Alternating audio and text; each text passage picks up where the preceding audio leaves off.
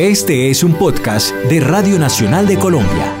Un saludo muy especial para la audiencia de la Radio Nacional de Colombia. Hoy tenemos como invitada a Florence Soma, psicóloga, magíster en psicología social de la Universidad de París. Ha sido profesora de la Universidad Nacional en el Departamento de Psicología, coordinadora del grupo Mujer y Sociedad, columnista de periódico El Tiempo y además es frecuente invitada a hacer exposiciones y conferencias en todo el territorio nacional y adicionalmente ha sido una de las mujeres más importantes que ha liderado los temas de, en los temas de, de, género y de mujer en Colombia. Primero que nada, pues bienvenida Floranza a la Radio Nacional de Colombia. Pues muchas gracias por la invitación, de verdad, y, y ojalá eh, pueda contarles cosas interesantes.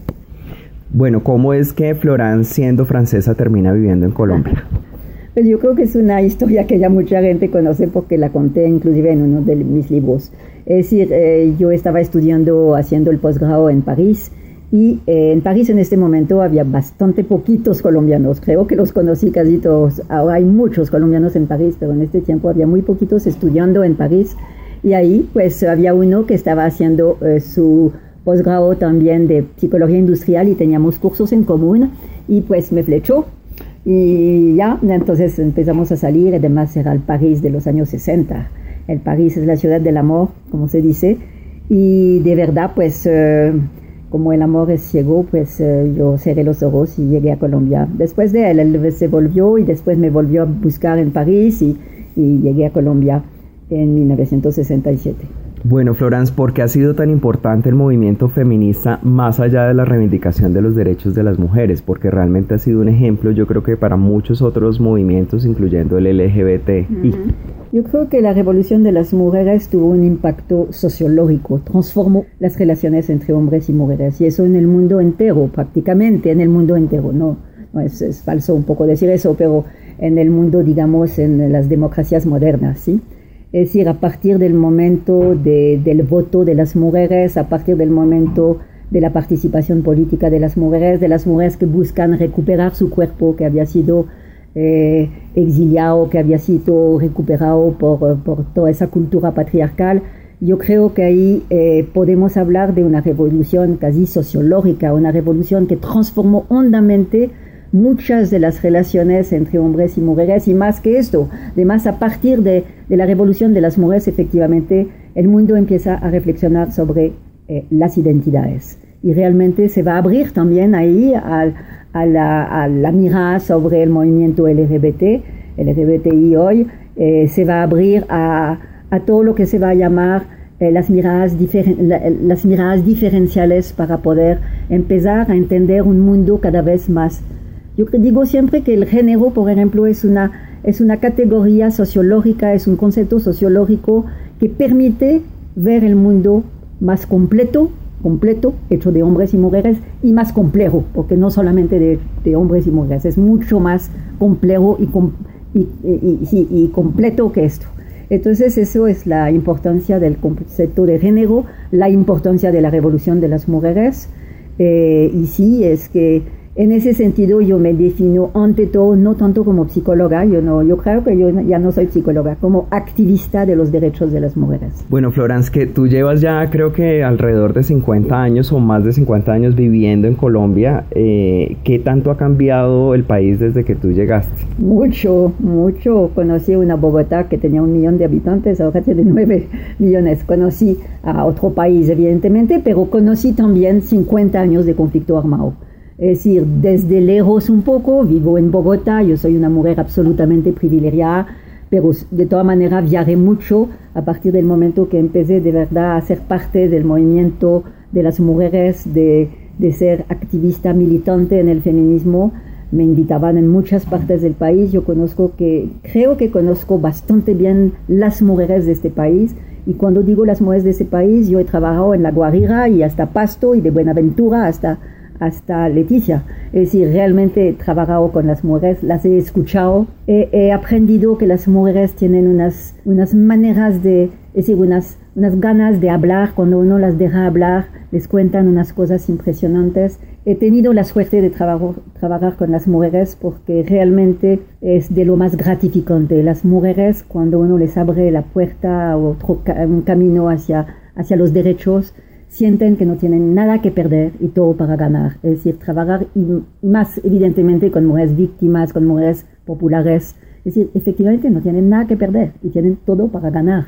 Abrir la puerta de su casa y salir a la plaza pública, aprender a ejercer su ciudadanía aprender a que una de las cosas muy importantes creo que logré en este país es romper algunos grandes idearios de la cultura patriarcal, como por ejemplo la la definición de lo que es una mujer. Cuando llegué a este país no había sino mamás. Mujer era igual a mamá y la maternidad está absolutamente sacralizada en todas partes. Hoy día yo creo que las mujeres están entendiendo poco a poco claro, hablo desde Bogotá, ¿no? Poco a poco que mujer es ante todo igual a sujeto social de derecho y si acaso, si acaso quiere, mamá. Es decir, hoy día la maternidad, lo, bonito de eso es que la maternidad ya no define la feminidad, ¿sí?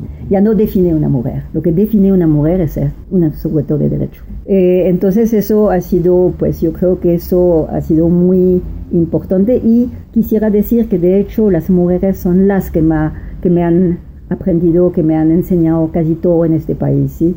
Realmente el hecho de poder conversar con ellas desde norte a sur de Colombia, es decir, ha sido para mí un enriquecimiento impresionante.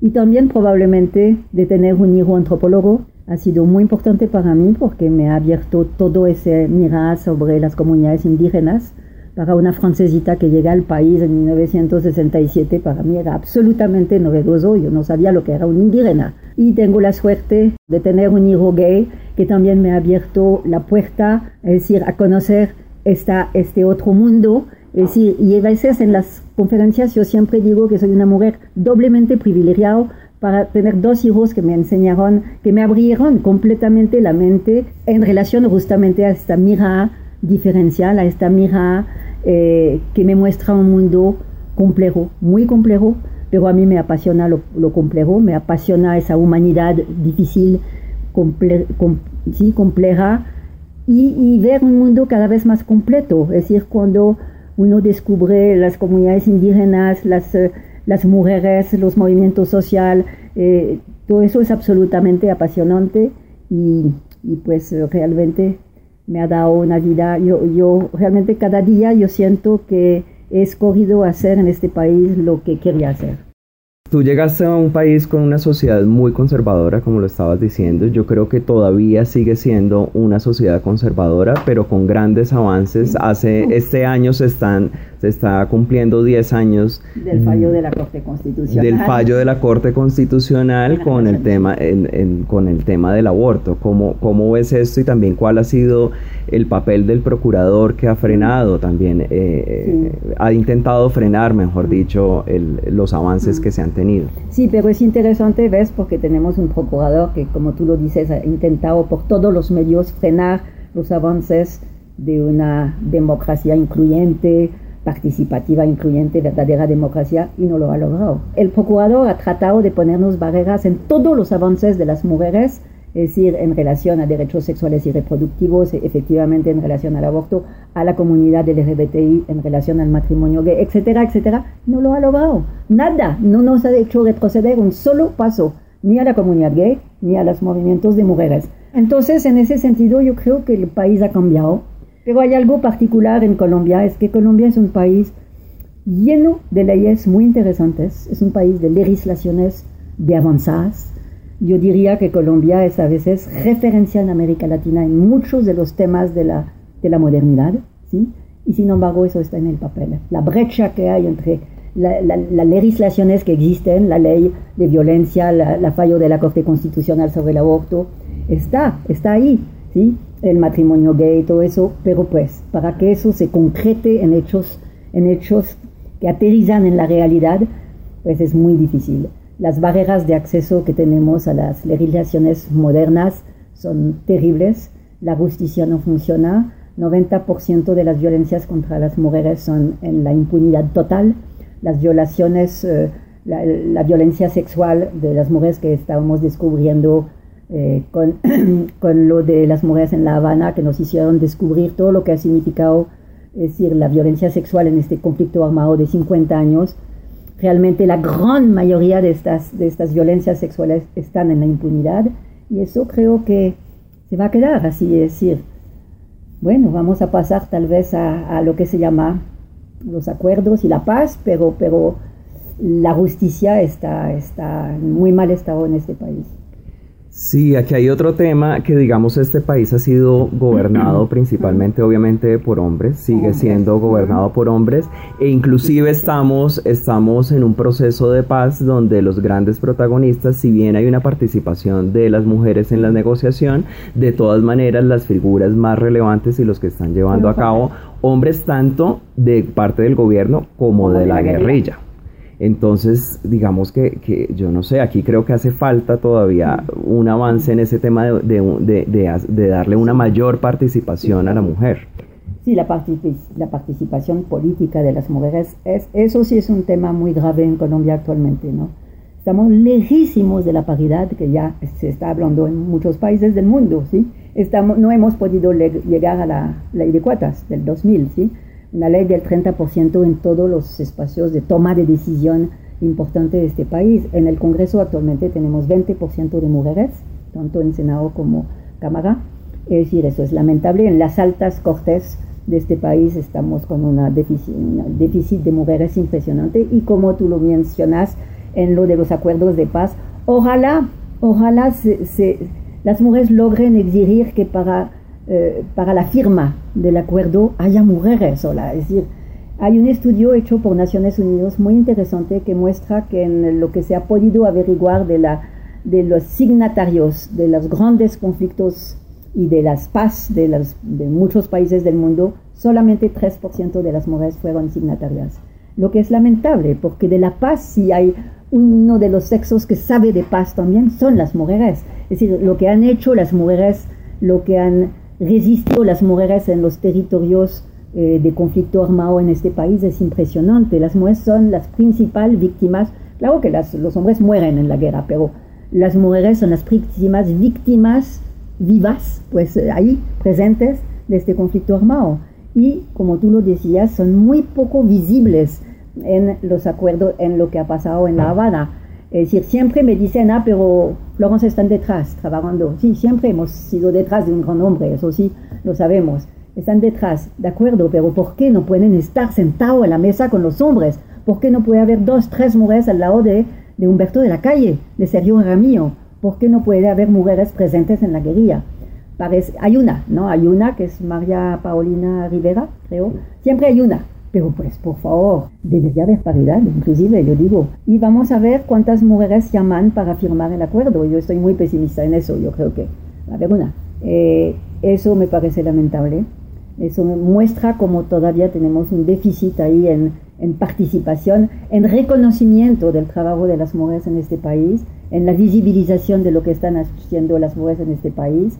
Evidentemente están haciendo, eh, están haciendo cositas para mantener la vida, para que la vida fluya cada vez mejor para hombres y mujeres, lo que se llama la ética del cuidado, eso es lo que hacen las mujeres en este país, pero eso es absolutamente fundamental.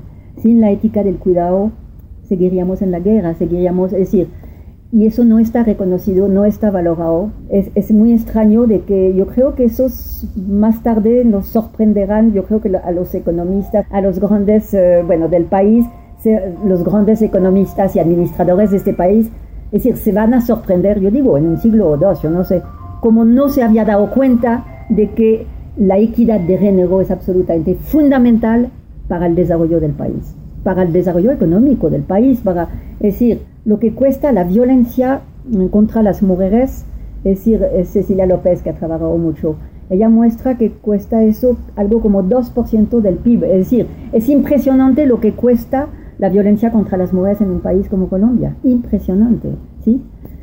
Pero para que eso se vuelva este, realmente considerado por los economistas, los administradores, los políticos de este país, estamos muy lejos de eso. Bueno, Florence, pues muchísimas gracias. Nos has dado una visión, un panorama, pues muy, muy rápidamente eh, de, de, un país que sí ha avanzado en legislación en términos de reivindicación de los derechos de las mujeres, pero que infortunadamente aún todavía queda mucho por hacer, eh, digamos, en la apropiación de esas legislaciones, en que las, en un mayor empoderamiento de las mujeres y un reconocimiento por parte de los hombres de eso, que a veces inclusive a ti se te ataca por ser demasiado vehemente y recalcitrante e incluso diría que te han llegado a llamar hasta lesbiana porque piensan que solamente piensan en las mujeres. Sí, sí, sí. Sí, y quisiera decir algo que no se ha tocado ahí. Yo creo que toca seguir enormemente, toca seguir trabajando eh, sobre la cultura. Yo creo que lo que nos está frenando mucho son los, los imaginarios colectivos, los grandes idearios de la cultura patriarcal. Es decir, eso sabemos que son procesos de larga duración, no se, no se cambia en, ni siquiera en una sola generación, pero yo soy más o menos optimista porque justamente llegué hace 50 años en este país y de verdad el país ha cambiado, evidentemente, cuando uno veo, vemos cómo viven las mujeres actualmente, las mujeres de las ciudades, ¿no? Es decir, no nos olvidemos que también es muy difícil hablar de, de Colombia así, es decir, está, está Bogotá, está las capitales de este país, algunas capitales de este país y está la, Colombia profunda, ¿no? que todavía vive a veces en la, en la colonia. A veces, ¿no? No, de verdad, uno encuentra cosas a veces que dicen, no, no es posible. Eh, entonces, creo que el trabajo sobre la cultura y eso para los periodistas es fundamental, es decir, trabajar sobre, sobre estos grandes idearios de la cultura patriarcal, eh, eh, investigar. Yo creo que a veces falta de investigación en este país, a pesar de que yo diría que cada vez más los periodistas, los comunicadores están mm, manifestando cada vez más en sus artículos y todo eso algo de mirada de género, ¿no? Están, eh, tenemos estadísticas que aparecen en los periódicos de violencia, tenemos cosas sobre la participación política, pero a veces no siempre con los argumentos que quisiéramos. Todavía a veces terminan diciendo, ah, pero se lo busco. No lo digo así, no lo dicen así nunca, ¿no? pero pues finalmente dicen que sí, que tenía una minifalda en el parqueadero y que claro. Entonces, eh, eso es, es decir, eh, finalmente siempre hay algo que falta en sus argumentaciones, pero pues en las facultades de comunicación y de periodista, yo te cuento una cosa, cuando les pregunto a la gente que me viene a entrevistar, no tienen cátedra de género. Es decir, ningún actor ya facultad de comunicación, creo, ¿no? Es decir, no tienen eh, cátedras de género y eso me parece absolutamente dramático. Bueno, Florence, muchas gracias por haber estado en la Radio Nacional de Colombia. No, pues gracias a ustedes, gracias por la entrevista y, y ojalá sigamos adelante.